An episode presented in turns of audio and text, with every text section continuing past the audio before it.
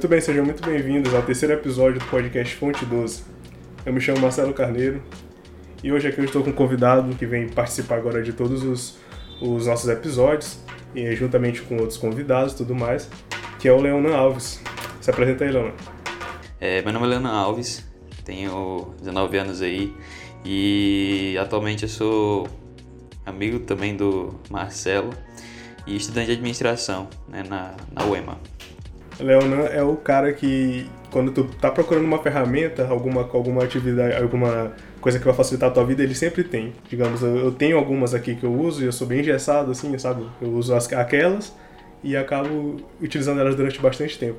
Sim, até porque durante muito tempo é, eu andei testando nesses últimos anos muitas ferramentas diferentes para diferentes coisas que, que apareciam na minha vida. Por exemplo, até na maneira de como eu, eu administrava minhas tarefas, né, geria minhas tarefas, fazia alguma, alguma coisa relacionada a apresentações, a, a qualquer coisa que eu, tinha que fazer, procurava alguma ferramenta. E aí eu acabei entendendo basicamente como o que funcionava para mim e o que não funcionava para mim. E aí o primeiro ponto que a gente queria trazer um pouco para vocês é, é, entender o que, que funciona para você ou não. Né? Então, durante, durante essa jornada né, de você é, estudar e trabalhar e fazer qualquer coisa da sua vida, você vai sempre estar testando diversas ferramentas da sua vida. É, é assim, porque também existem áreas e áreas, né? Você, por exemplo, não pode pegar uma, uma ferramenta que é mais voltada para a criativa e você tentar aplicar em algo que seja um pouco mais, digamos, alguma outra atividade que não seja do ramo criativo geralmente ferramentas têm uma particularidade, né? É isso, tipo, elas são feitas de acordo com, com nicho específico. Outras são bem generalistas, não é isso? Sim, é exatamente isso. Até porque é, a, a, gente vive de momentos, claro. Por exemplo, no começo da minha, da minha graduação, eu entendia que para mim funcionava muito bem o método Kanban e a ferramenta perfeita que funcionava para mim era o Trello. Então, depois de um tempo, eu fui percebendo que, é, com muitas preocupações de, de trabalho, de, de coisa para estudar, eu percebia que eu precisava de uma coisa mais centralizada. Eu precisava de, de uma ferramenta que centralizasse tudo num, num ambiente só e que eu pudesse ir só excluindo minhas tarefas ali, marcando como concluído. E aí, o método perfeito que eu achei foi o método de listas. Então, uma ferramenta básica aí que, que hoje eu uso é o Todoist, o Google Keep, o Microsoft To Do. Então toda ferramenta, toda e qualquer ferramenta baseada em listas eu consigo usar muito bem e consigo me organizar bem melhor do que o método Kanban.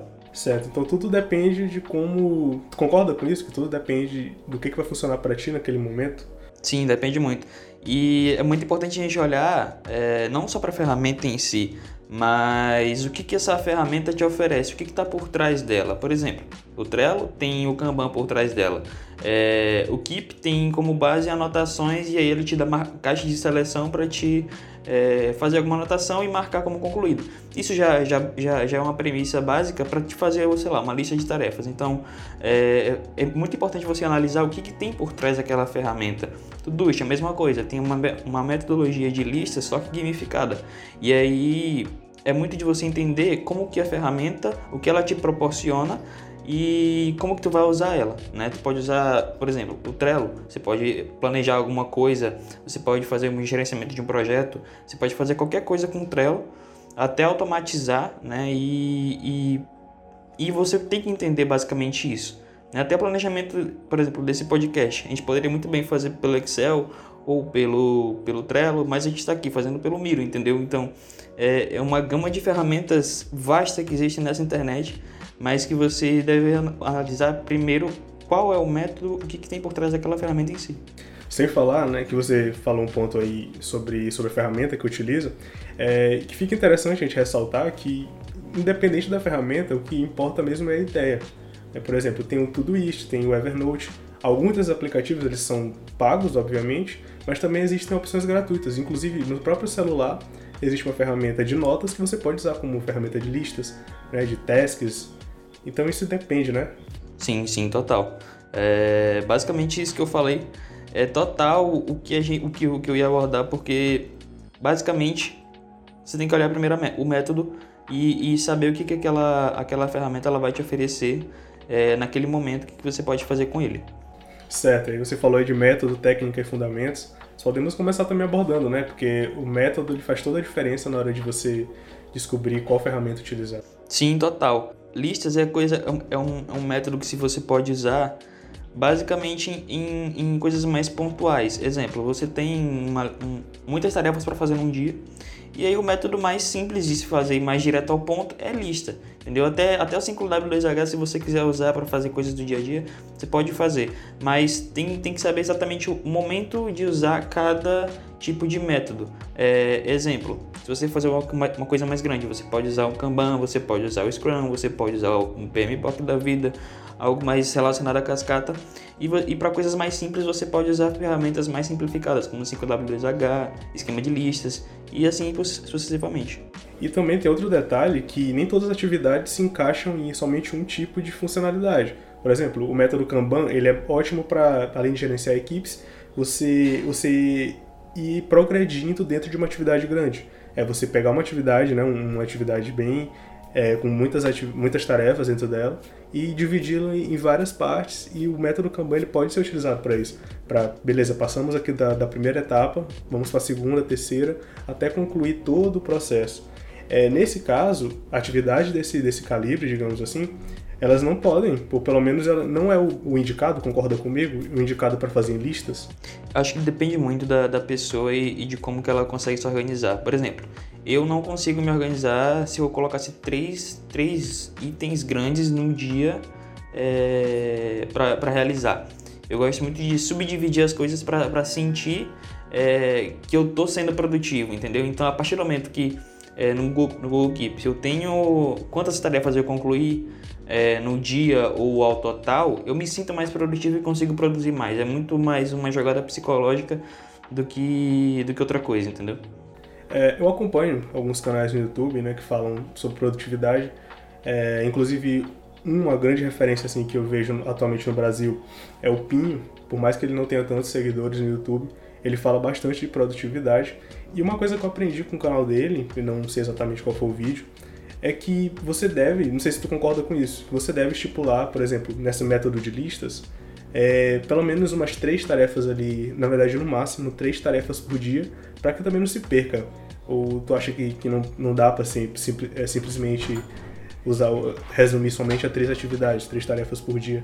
Quando a gente pensa em método, né, é, a gente já tem pré, métodos pré-estabelecidos, como Kanban, a gente já falou aqui, como Scrum, que falei aqui recentemente, e também o método de listas. Mas é muito importante a gente extrair é, o, as principais características dessas, dessa, dessa, desses métodos.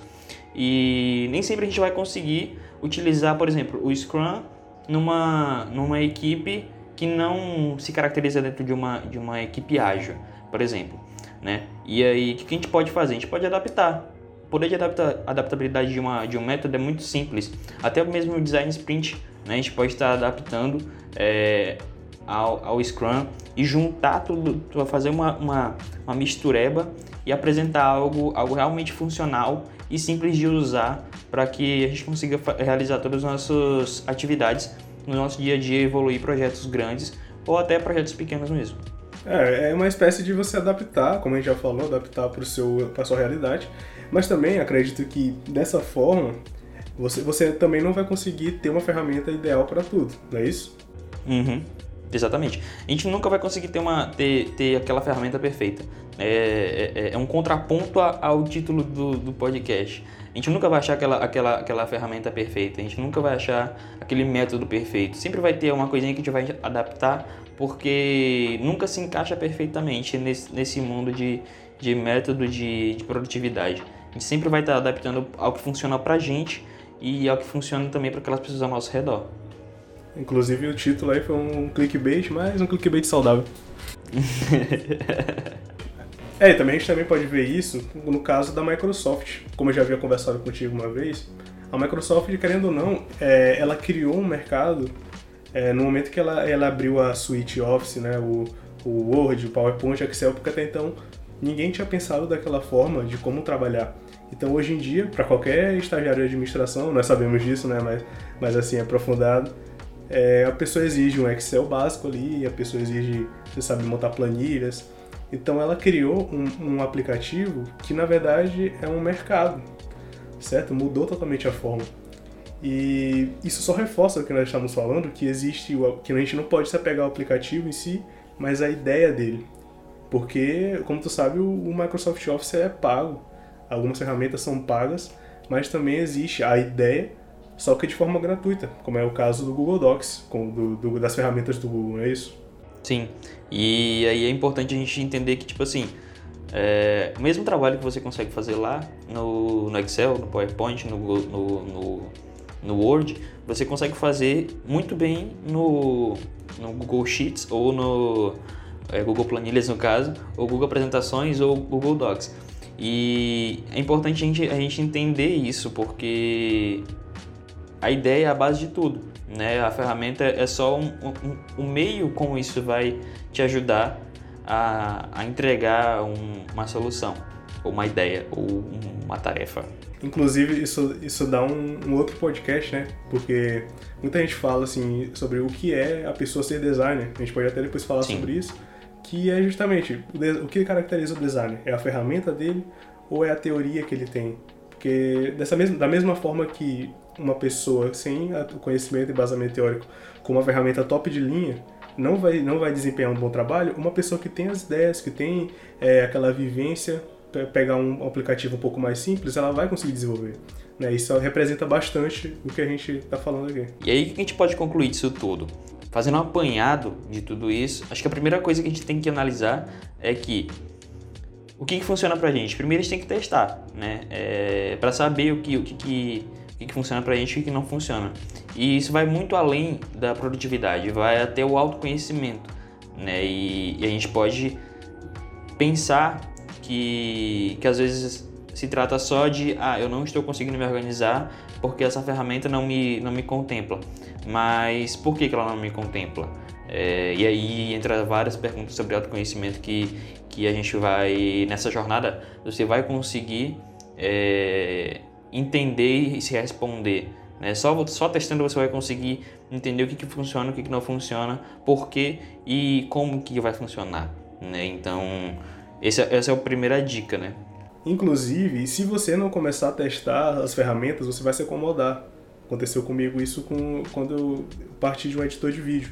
Né, que desde eu, eu utilizo o Sony Vegas, que é um editor de vídeo da, que era antigo da Sony, hoje em dia é só Vegas mesmo.